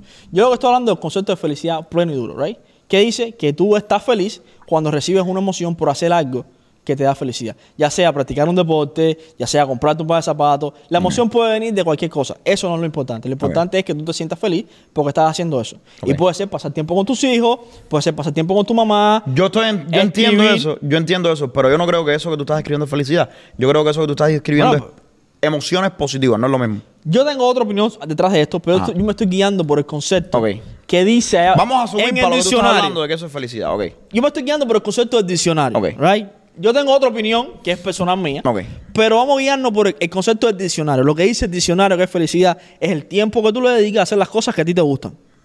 Ok. Lo que sea. Ok. El ratico de ese tiempo que te gusta. Eres feliz en ese momento. Eres feliz. Y eso es felicidad. Eso es lo que dice el concepto. Ok. Right? La opinión de nosotros ya es otro tema aparte. Ahora, la única forma de encontrar ese pedacito de tiempo para hacer esas cosas es teniendo dinero. Porque si tú no tienes dinero, tú tienes que estar preocupado todo el tiempo en Por cómo hacer dinero. Es decir, que todo ese pedacito de felicidad se resuelve teniendo dinero. Pues con el dinero tú compras el tiempo. Es decir, cuando la gente dice que el tiempo no compra la felicidad, eh, hay, un, hay un problema aquí de concepto. Ok, mira, ya entiendo, mira. Estoy de acuerdo, pero te explico, pero te voy a añadir, mira, es de nuevo lo mismo. Yo creo que, eh, yo creo que we're misusing, no estamos usando la palabra felicidad correctamente. Pero vamos a hallarnos por el concepto que Sí, está ahí. sí, pero, pero escucha esto. Yo, y te, y te voy a decir cómo, por qué es que yo le digo a la gente, bueno, el dinero no te compra la felicidad, pero la falta de dinero sí te quita la felicidad. Pero ¿y por qué el dinero no te compra la felicidad? Ok, porque tú puedes tener dinero Ajá. y no tener felicidad. Hay, hay situaciones en, la- en las cuales la cantidad de dinero y tu habilidad abundante de experimentar posi- eh, emociones positivas es contraproducente. Por ejemplo, eh, tú eres un tipo que tiene mucho dinero, para ti es normal eh, estar en, en lujos todo el tiempo, llega un momento en que esos lujos no te dan felicidad. Yo creo que la felicidad viene de el sentido de tu vida. Es parte. sí. ¿Entiendes? So, la felicidad, Parte, sí. y por eso que la gente dice, bueno, la felicidad no es, un, no es un destino, es un camino. Y yo estoy de acuerdo con eso. Yo So, no estoy de acuerdo con eso, pero sí, está bien. La felicidad para mí es un destino, no es un destino, es un camino. So, como funciona esto, y, y Peterson habla de esto, right? So, tú quieres ser feliz, la, responsabil- la felicidad viene de las responsabilidades, no de los placeres. ¿Ok? ¿Cómo funciona esto? ok? ¿Qué, te da, ¿Qué te da felicidad a ti? Tu familia, tus hijos, tu esposa, tu trabajo. ¿Eres feliz haciendo eso? Sí, eso es lo que te trae la felicidad porque eso es lo que te trae el meaning de tu vida. Cuando tú. yo creo que espérate, te- espérate, para que la tenemos gente- un podcast de esto, Espérate, no, para que la gente. Pero para que la gente lo entienda, para que la gente lo entienda. Todo lo, cuando tú miras tu vida, todo lo que te trae felicidad son responsabilidades, no placeres. Tú te compras un carro si te da, te da emoción positiva. Es un placer. En el, en el cerebro es dopamina. No es lo mismo que lo que nosotros sentimos en el cerebro cuando somos felices. No es lo mismo, es placer. Es como cuando estoy terminando de, de tener una relación sexual. Dopamina. ¿Y por qué Right? pasa eso? Porque estoy experimentando emoción positiva. No es lo mismo que felicidad. Pero ¿de dónde viene la emoción? What do you mean? Si la emoción viene de un concepto predeterminado que la sociedad te puso en la cabeza. No, no, no, no, no. no. Sí, te No, por qué. Viene de placer. Cuando tú haces droga, eso socialmente es negativo. Igual tienes un spike en dopamina en el cerebro. Socialmente es negativo, no. Social, eh, Hacer droga socialmente es negativo. Sí, pero es positivo para ti en el sentido. Sí, sí, sí, no, pero Tenemos me- que irnos, mira. No, no, no, no. Hold on, hold on, hold on. Mira. Ok. Hold on. Let me, let me No, explain this to you que- porque... Pues termina porque no termina. No, pero, pero espérate, porque el problema es que son conceptos diferentes y la gente lo entiende de la misma manera y no es lo mismo. Ok. ¿Ok? Cuando tú eres feliz, la felicidad viene de el sentido de tu vida, que viene de las responsabilidades. Hablamos de esto bíblicamente. ¿Cómo, cómo es que... So, básicamente tú estás diciendo que la felicidad es lo que si tú no tienes responsabilidad, exacto, si tú no tienes ninguna responsabilidad en tu vida, tú eres infeliz. Ah, totally I'm disagree. arguing that. Si tú tienes cero responsabilidad en tu vida, tú eres una persona infeliz. Y, yo, y lo estamos viendo aquí en los Estados Unidos. Gente que nacieron con todo, tienen todo tipo de placer instantáneo y vienen y se dan un tiro y se matan. Porque su vida no tiene sentido. Porque no tienes meaning, no tienes sentido, entonces no tienes felicidad. Lo que tienes es placer. ¿Y qué es lo que pasa con el placer? El placer hoy es bueno. Como el cerebro tuyo eh, aumenta la resistencia a So, la a dopamina, mañana lo que es bueno hoy no es tan bueno mañana. Entonces seguimos con placer, placer, placer. Y llega un momento en que no hay placer en el mundo que no satisfaga y pues me mato. So, básicamente lo que estás diciendo es que La felicidad viene del meaning de tener responsabilidad. de tener responsabilidades meaningful. Y acuérdate, no cualquier responsabilidad. Son responsabilidades que tú te echas a tu hombro voluntariamente. ok. Fíjate que en la Biblia está David en el medio del desierto, ¿no? Le dice a Dios, bueno, ¿cómo, cómo salgo del desierto más, más rápido? Dios le dice, bueno, coge una piedra y te la echas en la, en la espalda. Entonces tú dices, pero ¿cómo una piedra en la espalda me va, a hacer, me va a hacer a mí más fácil salir de este desierto? Bueno, porque el problema es que esa carga es una metáfora, ¿no? esa Solucionar, carga, solucionar el problema te va a hacer feliz. esa carga que te echas a ti, que tú te echas voluntariamente en el hombro, te da meaning, te da eh, te- Sentido te, de da vida. sentido de vida, porque tú eres una persona que eres una mierda, que eres fácil de, de morir, que tienes mil defectos, pero al menos puedo cargar este peso. Ok. ¿Me entiendes? Así es como funciona. Déjalo un momentito. Creo yo. Déjalo un Ah. momentito. Right, ahora. So, para, vamos a decir que tú te sientas. Vamos a ponértelo de esta manera, right? Nos fuimos completamente Nos fuimos- del tema. nos lejos, nos pero vamos- te lo voy a poner de esta manera para, para traerte un poquito. Te esto, Disculpen mi gente, que esto... esto es una conversación larga. Yo quisiera que tú me dieras a mí a Ludwig con par de, con par de. Trago, esto es difícil de tenerlo. Por eso no lo quiero hacer aquí en el podcast. Pero bueno, mira, vamos a, vamos a traerte un chin para atrás, right? Tú me estás diciendo, vamos a decir que yo estoy de acuerdo contigo, Ajá. right? O con Peterson, en este caso. Que tú me estás diciendo que la responsabilidad te da sentido de vida. La responsabilidad con, con sentido Las responsabilidades voluntarias. voluntaria, las que tú dices, yo Son quiero, las que te dan el yo sentido quiero tener esta y esa es la responsabilidad fuente de la, de la felicidad. porque te le da sentido a tu vida, Claro. te le da un meaning a tu vida. Exacto. Ok, ahora, si no tener dinero te desvía, te desvía de esas responsabilidades Exacto. meaningful, Exacto.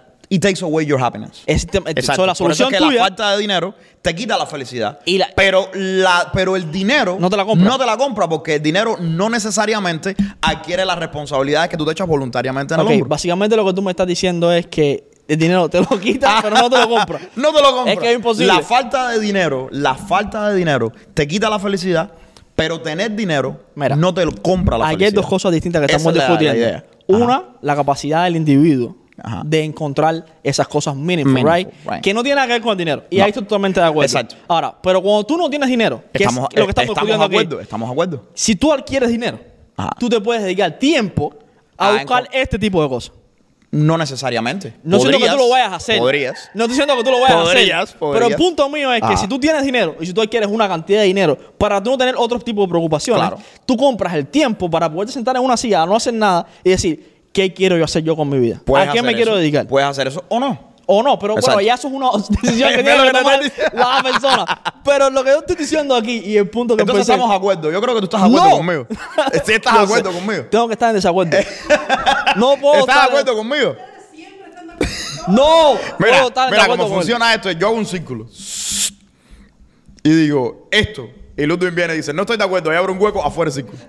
Así como funciona. Y le hago un círculo de partiendo Pero a ver, pero a ver, déjame hacerte, déjame, te voy a, vamos a, te voy a poner eso que tú dijiste en contexto para esto que estamos hablando en el podcast. El año que viene.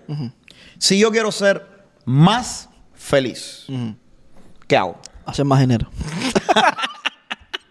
Hacer más dinero, brother, claro. Ok, ¿por qué? Porque el dinero compra la felicidad. El dinero sí. El problema es esto, mira, yo me lo Estamos pongo... en La gente nos tiene que dejar No, eh, mira, los comentarios. Yo ahora hago mis resoluciones del año que viene, right? Ajá. Yo quiero hacer, por ejemplo, el Camino del Norte. Vamos a ponerlo así de esa manera. Ajá. Quiero eh, ir a Petra. Quiero conocer la siete maravillas del mundo. Ajá.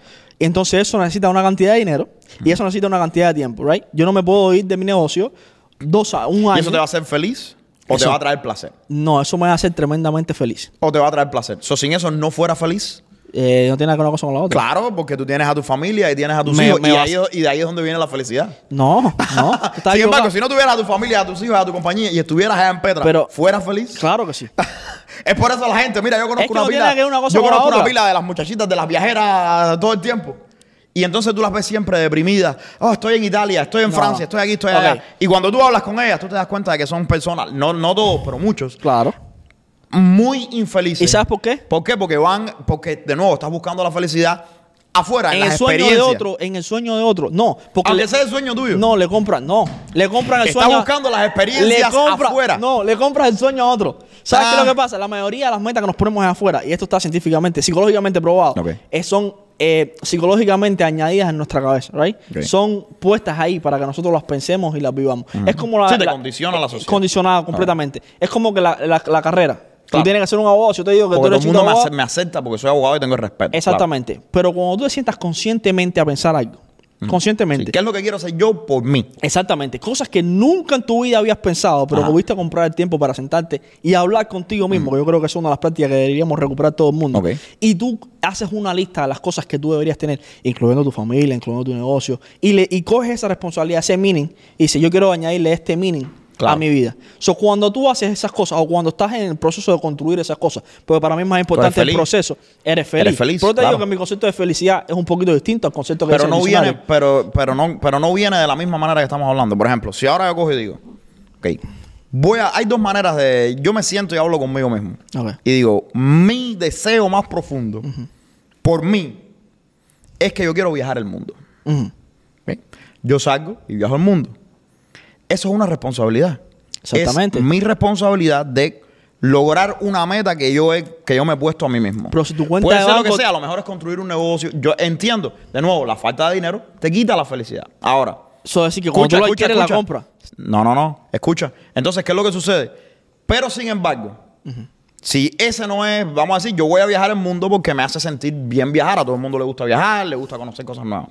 Pero yo no tengo familia, no tengo nadie que yo le importe. Y pasa mucho, yo lo veo todo Pasa el tiempo. mucho, pero hay gente que también decide no tener familia. Sí, sí, sí, claro, por supuesto. Entonces, ¿qué es lo que sucede? Tú te, te encuentras con esos viajeros que dicen, coño, voy, fui a Italia y fui feliz por un momento, pero no... Porque no es ¿por realmente qué? lo que quieren hacer. Porque la falta de meaning en tu vida te sigue a todas partes, no importa donde sea que tú vayas. Porque no es realmente lo que quieren hacer. Lo que quieren No. hacer es tener una familia, tener un esposo, tener Exacto. un hijo. Entonces, esa es la necesidad. Entonces- Eso es lo que tienes que estar buscando. Entonces la pregunta es, tú tienes, la respuesta es, si tú quieres ser feliz, tú tienes que encontrar cuál es esa responsabilidad que tú estás dispuesto a echarte al hombro voluntariamente. y añadiéndole eso, tienes que tener entonces, dinero para para tener poder la asumir habilidad de poder esa responsabilidad. Ah. Porque yo te digo a ti, mira, yo, yo quiero, yo puedo, lo que me llena a mí, lo que me hace feliz, es tener mi familia y todos los días por la mañana levantarme, un ejemplo, Ajá. y darle el desayuno a mi hija. Right? Y que ese desayuno, en vez de ser una leche fría, sea un pan con tomate. Sí, sí, sí, Para ponerte un ejemplo, vamos a hablar de dinero ahora. Pero entonces, eh, yo no tengo eso, no soy capaz de, de obtener eso, porque no tengo mujer o porque he decidido hacer otras cosas en mi vida, right? Y priorizar otras cosas en mi vida. Entonces, yo entiendo que si yo viajo al mundo, porque me gustaría una vez conocer Italia. Eso no, ajá, no Me- pudieras hacer eso ahora, por Me- ejemplo. no, pero vamos a decir que ir a Italia o ir a cualquier parte del mundo también me, me gustaría. Right. right? Pero no realmente lo que me llena. Porque hay una diferencia entre placer Exactamente. Y felicidad. Entonces yo cojo y me voy para Italia. Y ahí es donde tú ves a la gente y dices, "Ay, yo viajé el mundo entero, pero estoy vacío. Porque, Porque tú no te sentaste contigo placer. mismo y dijiste, ok, yo esto es lo que quiero, esto es lo que realmente a mí me hace feliz y cada vez que lo haga me va a producir una felicidad tremenda. De nuevo, placer y felicidad. No es lo mismo. Es que, No es lo mismo. pero vienen Y dependiendo de quién tú eres, diferentes cosas te traen diferentes emociones. Ok. ¿Ok? Si tú eres una persona, como tú dijiste, ok, mi, yo lo que quiero hacer por la mañana es darle el desayuno a mi hija. Ese es el sentido tuyo, esa es tu responsabilidad, la que tú te echaste a propósito en tus hombros porque tú tuviste una hija que deseaste, que la tienes ahí porque la quieres. Si no, no te ocuparas de ella. Entonces, Eso te trae felicidad. No siempre, la felicidad no Y siempre. placer. No, no siempre es placentero. Hay veces que tú estás con tu hija en el hospital y eso no es placentero. No, it is not. Hay veces que tú estás toda la noche despierto y no es placentero, pero te trae, pero es la felicidad. Las responsabilidades no siempre son placenteras, pero traen la responsa- la felicidad que siempre está ahí y que no te puede, no hay una, no se puede ser demasiado feliz. Yo- Sin embargo, sí se puede tener demasiado placer. Mira, vamos, ya. Tú puedes tener una cantidad de placer que llega un momento en que no lo sientes. Sí, es verdad. es verdad. Con la felicidad no pasa eso. O, o lo busca, lo estoy buscando. Ajá, con Sí. la felicidad no pasa eso. Es que yo no creo que haya una, una felicidad ¿Entiendes? así absoluta. No, no, no, eso. yo no dije absoluta. Yo no creo que haya un estado constante de felicidad. Por pero ¿qué es lo que sucede? Espérate. Te fuiste. Si, si, Te fuiste de viaje. si tú estás en tu hospital, en un hospital con Ajá. una hija, un ejemplo, ni que Dios lo quiera, vamos a eh, Yo no creo que tú eres feliz. No en ese momento. Exactamente. Pero de ahí es donde viene tu felicidad. ¿De dónde? De que tienes una hija. Si te muere la hija, entonces ahora sí no eres feliz. Exactamente. Entonces, esa es la diferencia entre una situación desafortunada y el infierno. Sí, pero ya no ¿Me estamos entiendes? Es lado. diferente. Pero es diferente. Yo sigo ahora Ok, tengo una hija y está enferma en el hospital. Pero no siendo feliz. No estoy siendo feliz en este momento. No estoy, de nuevo, no estoy experimentando emoción positiva. ¿Qué es En la este felicidad? momento. No necesariamente. La felicidad es un camino. La emoción positiva es algo que sucede. So, ¿Tú crees que la felicidad es un camino? Sí. Ah. ¿Entiendes? Entonces, entonces, ¿qué es lo que sucede? Bueno, en este momento no estoy jodido porque ñoño, tengo la niña enferma, ¿right? Pero soy feliz porque tengo una hija. Si yo no tuviera una hija, no estuviera experimentando esto negativo, pero fuera más infeliz todavía. ¿Qué hace a la So, persona? es hasta un lujo tener a la hija enferma porque tienes una hija. Respóndeme esto. Dime tú. Ok, respóndeme Ah. esto. Te voy a dar un terreno más complicado todavía. ¿Qué, qué hace a una persona más ah, propensa a ser feliz que a otra?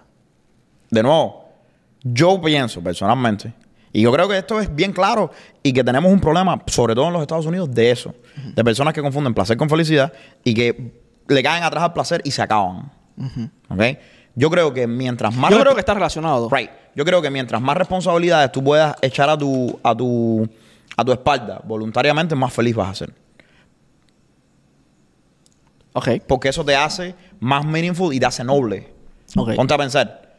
Yo soy una persona que tengo un negocio. Y un negocio es difícil. Me hace feliz porque estoy en la construcción del negocio. Tengo una familia. Y las familias son difíciles. Mantener la familia juntos es difícil. Y soy el hombre de la familia. Y eso me hace más feliz todavía porque, bueno, es duro, pero yo llego a la casa y tengo una familia. Y me importa mi familia. Entonces eso me da, de nuevo, sentido. Entonces después hay mucha gente allá afuera que no tiene ninguna responsabilidad, que yo creo que ese es el problema del hombre y la mujer moderna, Pero que no tienen ninguna responsabilidad. pasa ¿Qué es, lo que, al otro qué es lo- sentido. cuál es- qué es lo que te están diciendo hoy en día? Los movimientos y todo eso. Ok, no tengas hijos. Tener los hijos es demasiada responsabilidad. Es responsable. No, no hace falta ni tener trabajo. Quit, quiet quitting. Vete a viajar el mundo con una computadora porque Sea allá en las. Filipinas eres feliz porque puedes pagar todo por un peso. Entonces, ¿tú sabes qué es lo que sucede? Tienes una sociedad completa de jóvenes que no tienen responsabilidad, que no construyen nada, que tienen una falta de sentido increíble y que lo único que hacen es estar detrás de una pantalla ordenando Uber Eats y siendo una mierda, honestamente. So, yo estoy de acuerdo en el sentido que la responsabilidad es fundamental para la felicidad y eso no lo voy a discutir nunca. Lo que yo estoy diciendo es lo siguiente, no es un condicionador y te voy a explicar por qué. El CEO, un CEO de una y lo he visto, lo, lo tengo acerca. Yo conozco CEOs de compañías que no son felices porque no les gusta lo que están haciendo y tienen un camión de responsabilidades. Pero vamos de nuevo a eso. ¿Es esa la responsabilidad que tú te echas a tu espalda a propósito? Por eso te hice la pregunta. Si tuvieras que escoger fuera esa, ah, maybe no. Exactamente. Y la única forma de escoger es teniendo el tiempo y el dinero para poder hacerlo. Muchas veces, muchas veces. Pero Es que no hay otra forma. Maybe a lo mejor yo no la veo. Pero la única forma de yo coger responsabilidades conscientemente que me hacen feliz y me llenan la vida, voy a ponerlo solamente de, de- de responsabilidad, porque yo creo que las cosas placenteras también te pueden hacer feliz.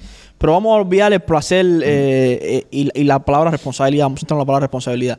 So, si tú no tienes el tiempo y el dinero para coger ese tipo de responsabilidad, y vamos a hablar solamente de tiempo, el tiempo para coger ese tipo de responsabilidad, tú no las puedes coger. Porque si tú eres una persona, vamos a decir, Ajá. que por su trabajo tiene que estar viajando todos los días, un ejemplo que estoy poniendo extremo, right? Tú no puedes tiempo a, a- a tener una mujer en casa porque la mujer se da pero, a de pero, ti. pero ¿estás de acuerdo conmigo entonces? La falta de dinero te está quitando la felicidad. Exactamente. So, cuando tú Sí. quieres dinero, tú compras felicidad. No, no necesariamente. De nuevo, tengo falta de dinero, no me puedo. De nuevo, vamos, de nuevo. Vamos Mira, a cerrarlo porque nos está regañando. Escucha, escucha. Tengo a mi hija y quiero pasar tiempo con mi hija. Esa es felicidad. Porque no tengo dinero, no puedo pasar tiempo con mi hija. La falta de dinero me quita la felicidad. Si tuviera dinero, no me puedo comprar una hija. Exactamente. Entonces, el dinero no compra la felicidad. Eh, por favor, el FBI está viendo esto. Esto, Tú conocido señores que se han comprado una hija. no, no.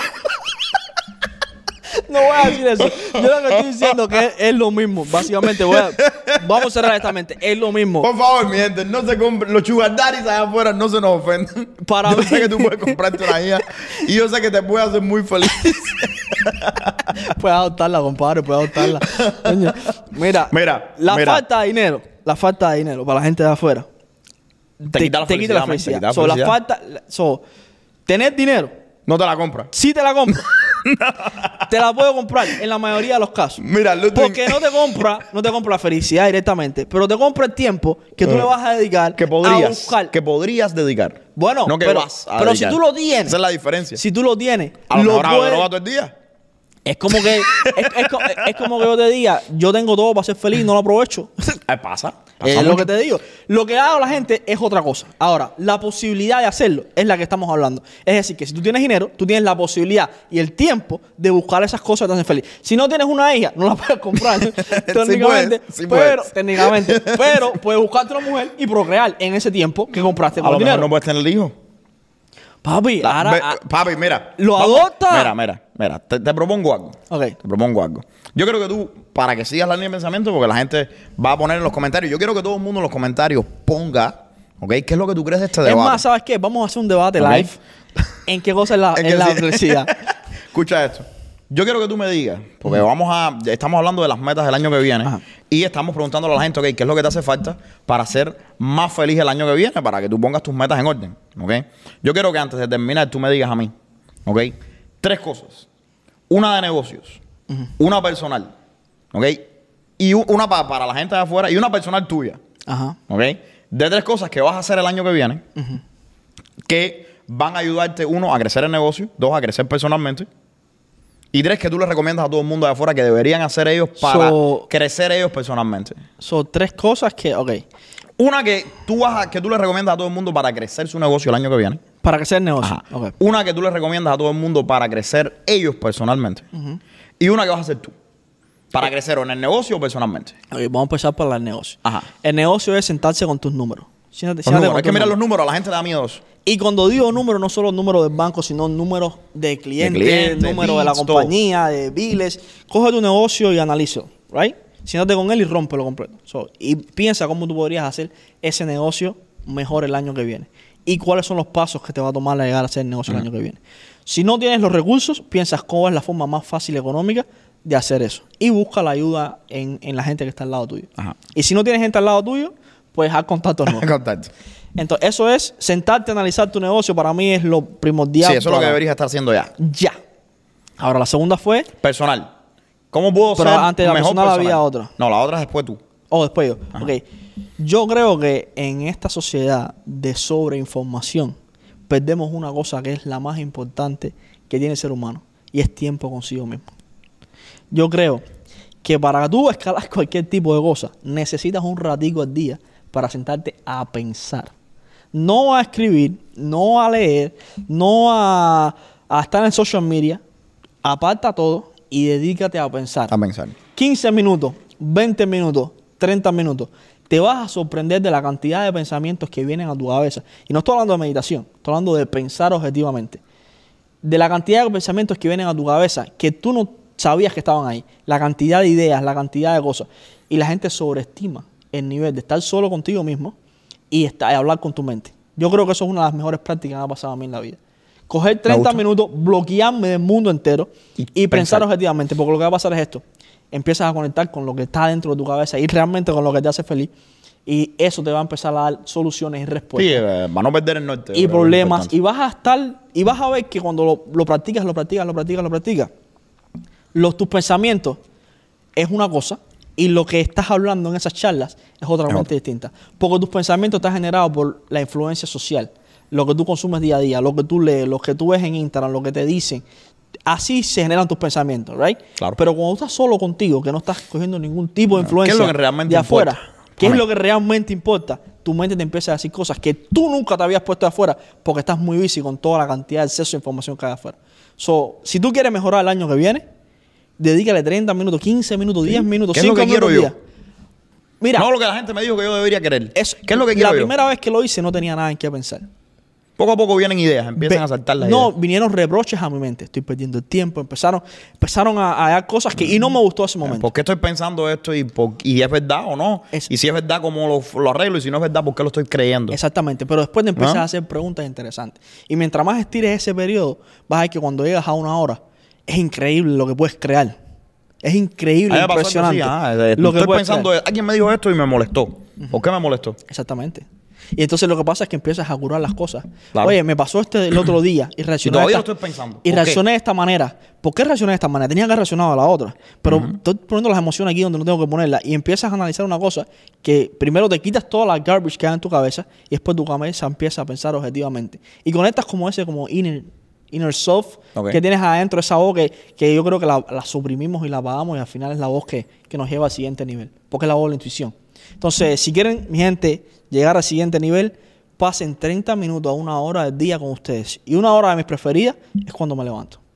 Últimamente no lo estoy haciendo porque por la vida está, la niña está enferma y eso, pero esa hora al principio donde nadie se ha levantado y yo me puedo sentar a tomarme un café o hacer cualquier cosa y la estoy utilizando sin interactuar con nadie, para mí Sí, yo no veo ni el teléfono por la mañana. eso es oro, brother. Eso para mí es oro. Y cuéntame qué vas a hacer tú. ¿Vas a empezar a hacer contenido?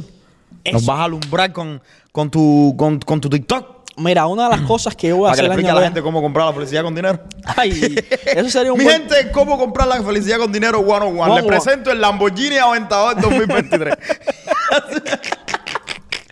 Mira, ¿sabes que sí? Eso es una de las cosas que voy a hacer. No era la que iba a decir, pero ¿Vas a empezar a hacer... te la voy a poner. No. Descubrí Espérate, espérate, espérate, espérate un momento. O sea, tú lo que le estás diciendo a la gente de Business en Chancla hoy, en cámara, en en, cámara, vivo, En vivo. que you're committing I'm I'm committed. to start Ajá. Creating content Creating content. En vivo en TikTok. Fíjate, como dijimos, if you gonna talk the talk, you gonna walk the walk. No, tú me conoces a mí. Después no puedes pararte aquí y decirle a la gente que hagan contenido 100 días. Déjame hacerte una pregunta. Dime una cosa que yo te he dicho que yo voy a hacer y no lo hago. En Ir verdad, a serio. cocinar pasta en mi casa. La censura, voy y Hace la hago. como, hace como tres semanas que estoy atrás de ti. Si algo tú puedes decir de mí, eh, después de todos mis efectos, es que cuando yo digo algo, Entonces estamos, estamos esto es un momento histórico. ¿Cuándo podemos esperar tu primera pieza de contenido? bueno, eso no te lo puedo decir porque tengo que. Pero definitivamente va Yo a lo ser. quería para pa, pa, pa, estar a No, porque no sé, pero a lo mejor la saco mañana, no te puedo decir. Wow, eso puede ser as soon as tomorrow. Sí, pero Damn. definitivamente en enero vas a tener mi primera pieza de contenido. Ay, Dios, I'm excited about the new year. Y te voy a explicar por Bueno, qué. todos los comentarios míos van a ser negativos. Va, y me, Y haters. Me voy a. Me voy Bro, a ¿por qué eres así, bro? No me gusta te esto. voy a explicar por qué. me voy a quitar aquí la, la, la- la máscara. Es un miedo que tengo. Sí. Y descubrí pensando. Yo voy a hacer tu mayor miedo. Nada más No. que pongas el primer video, te voy a hacer un stitch. No. Y te voy a decir por qué no me gustó Mira lo video. que pasó. Yo justifiqué. Cuando todo el mundo me pregunta. Y, y esto es uno de los mayores problemas de mi Y negocio. te voy a tirar adelante de 250 mil gente, le voy a repost con el otro. Mete mano. Esto es uno de los grandes problemas de mi negocio. La gente cuando viene a, a mi proposal ve los resultados que tenemos con los clientes Claro. y dice, wow, you know, yo quiero esto. Pero después vienen y me siguen a mí en mi perfil. Y viene, te, te sigue tu mamá, tu abuela y yo que, yo que te quiero. Ajá, el 300. Ya. y, y me dicen cosas del 300, right? Entonces, la gente dice, pero ¿cómo esta gente van a tener estos resultados con los clientes? Y en sus mismos, o sea, no están predicando. Sí, es como yo te dije ayer en la llamada, eres un entrenador gordo. Exactamente. Entonces, Corre, corre, estás fumando su cigarro al lado tuyo. No, pero yo lo, yo lo que reali- realicé fue, y esto se lo digo a la gente afuera para que, para que también se pongan en la misma Claro. posición, es que venía de un miedo. Claro. Y yo justificaba este comportamiento como, No tengo tiempo. no, no, no era ni tiempo, era como que yo soy una persona privada, que yo lo soy, y no creo, no quiero que la gente esté metida Pero se puede ser en- privado en y mis tener asuntos. el contenido al mismo tiempo. Ese comentario vivía, venía de un miedo. Claro. Y es que cuando tú abres esa puerta que es la social media, tú estás expuesto a muchas cosas. Y yo tenía miedo a que esas cosas, no es que esté haciendo nada ilegal, cabrón, no, no empiecen, you know. No, pero- tengo, tengo miedo que esas cosas. Miedo de subconsciente- poner ese cuerpo romano al frente de una cámara y acabar con el mundo. Así yo pongo este cuerpo sexy ahí y la gente se va a virar. Pero me di cuenta que no era originado de, de una conservación o una medida de protección, sino de un miedo. ¿Qué pasa cuando yo siento miedo? Yo lo enfrento. Porque, escucha, la persona cobarde no es la que no tiene miedo, sino Claro. la que no enfrenta los miedos. Entonces lo que hago es lo siguiente, ok, detecté un miedo y tengo que atacarlo. La forma de atacándolo es Metiendo tirando mano. por el barranco. Entonces detecté este miedo recientemente y ¿sabes lo que le dije a Anelia? Tengo. Voy a empezar. Ya es una necesidad. Porque si no lo hago, vivo con ese miedo. Está dicho, está hecho y la gente de Business en Chancla recuerda. Claro que sí. Y hold me accountable. Mi si gente. no lo hago, mándame gente. DM y dime mil cosas. Los Pero- dejo, los dejo con este, con esto, con este. Ay, Yo ¿verdad? Sí, porque tú me voy a seguir preguntas. siendo el mismo. El mismo. Que, dime tres cosas. Tres cositas. Una, las cosas que le diría a la gente para ser mejor persona. Dos, las que le diría a la gente para mejorar su negocio. Y tres, lo que harías. Porque a él le gusta ponerme hard spa, pero él no se pone hard Ok, spa. mira, bueno. Gracias, Sálvame a la vida. Cosas que yo mm, le diría a la gente que hiciera mejor para su negocio. Ok. Eh, créate un budget de promoción. ok, por favor. Manda tú un lo, mensaje tú lo necesitas más de lo que más de lo que tú crees. Ok, ¿cuánto dinero vas a gastar en promoción? 10% de tu negocio, lo que produce tu negocio, tiene que ir para la promoción. Yes. No importa que. Amén. Yo sé que tú estás, muchas veces no queremos hacer la promoción, estamos metidos. No, si mejoro esto adentro del negocio, si contrato esta. No importa lo mejor, lo que tú eres, lo tan bueno que tú puedes hacer en algo, si nadie sabe de ello, créeme, te va a cambiar la vida. Número. Para mejorar personalmente. Bro, mm, hay tantas cosas que uno puede Haz mejorar dinero, que personalmente. compro la felicidad. Yo creo, tú sabes que toma una responsabilidad. ¿Como cuál? Toma una responsabilidad, la que tú quieras. Siéntate. ¿Pero de qué sentido? En esos 30 minutos que Ludwig dice y te preguntas a ti mismo, ¿qué es lo que realmente es importante para mí? Si yo pudiera tener la vida que yo quiero tener, Imagínatelo. ¿qué cosa fuera? ¿Ok? Y mira en esa vida y mira las responsabilidades que tú tienes. Toma una responsabilidad. No sé, dedícate más a tu relación o búscate una relación. O ten ese hijo. O todas estas cosas. O comienza ese negocio. Empieza las drogas. Tomas responsabilidades, no hagas eso. Tomas esas responsabilidades, ¿ok? Y eso te va a traer más felicidad, créeme, aunque al principio no se sienta así. Y yo personalmente eh, voy a tener los six packs. Este año no. Mira, mira, mira, te, mira, voy a, mira. te voy a hablar de, te voy a hablar de algo, te voy a hablar, te voy a hablar de algo. te voy a hablar de algo serio. el año Ya, pasado. O, o por, o por cirugía, o yo lo- ya tengo, es nada más hacer la llamada. Yo le voy a decir algo de, mis- de, de Mr. Credit. Mira, Ustedes créanle todo, menos que va a tener six pack. Mira. Porque cuando yo cocino, ese, ese animal que venga ahí se mete tres o cuatro platos. es que este cabrón cocina bien. Mira, yo te voy Tú a sabes que es imposible tener six pack comiendo la manera que tú comes, ¿verdad? Voy a cambiar eso. Mira, una de las cosas que me quedó pendiente este año, eh, ojo, estoy yendo al gimnasio, Ok. pero no me puedo controlar la boca. Ok. ¿ok? Eso lo sabemos. Exacto. Una de las cosas que tengo pendiente es estar en better shape. Better shape. Claro, yo soy de la gente que piensa que cuando yo entro por la puerta y estoy en buena condición física, eso le muestra a todo el mundo Ah, sí, disciplina. definitivamente. ¿Me entiendes? Y yo soy un tipo disciplinado. El que me conoce, el que me conoce a mí sabe que yo soy cold, disciplinado y metódico. Sin embargo, con la parte de comer, no he podido poner eso bajo control. La dopamina. Voy a hacer eso. ¿Eso da dopamina? Placer. ¿Me placer. entiendes? Entonces, eso es lo Pero que te da felicidad. Sí, pero llega un momento en que vol- volvemos a lo mismo. Yo llego un momento que comía todos los días en restaurantes. Ya. Entonces llega un momento en que llegas a un restaurante y tú dices, de nuevo es carne y langosta y esto y lo otro. Entonces tú dices, ya, ya no lo disfrutas. Entonces ahí es donde viene de nuevo el problema con el placer y la felicidad. Tú coges y dices, mira, tú sabes que ya no como tanto en restaurantes, ya no hago todo lo que tengo Pero que ¿sabes hacer. por qué? Si tuvieras dinero, coges, coges un avión, te vas para, para allá, para Europa, para Turquía, por ejemplo, y te comes un plato de Turquía que tú nunca has probado, y entonces te vuelves a ser feliz. Poco a poco, poco a poco, ¿ok?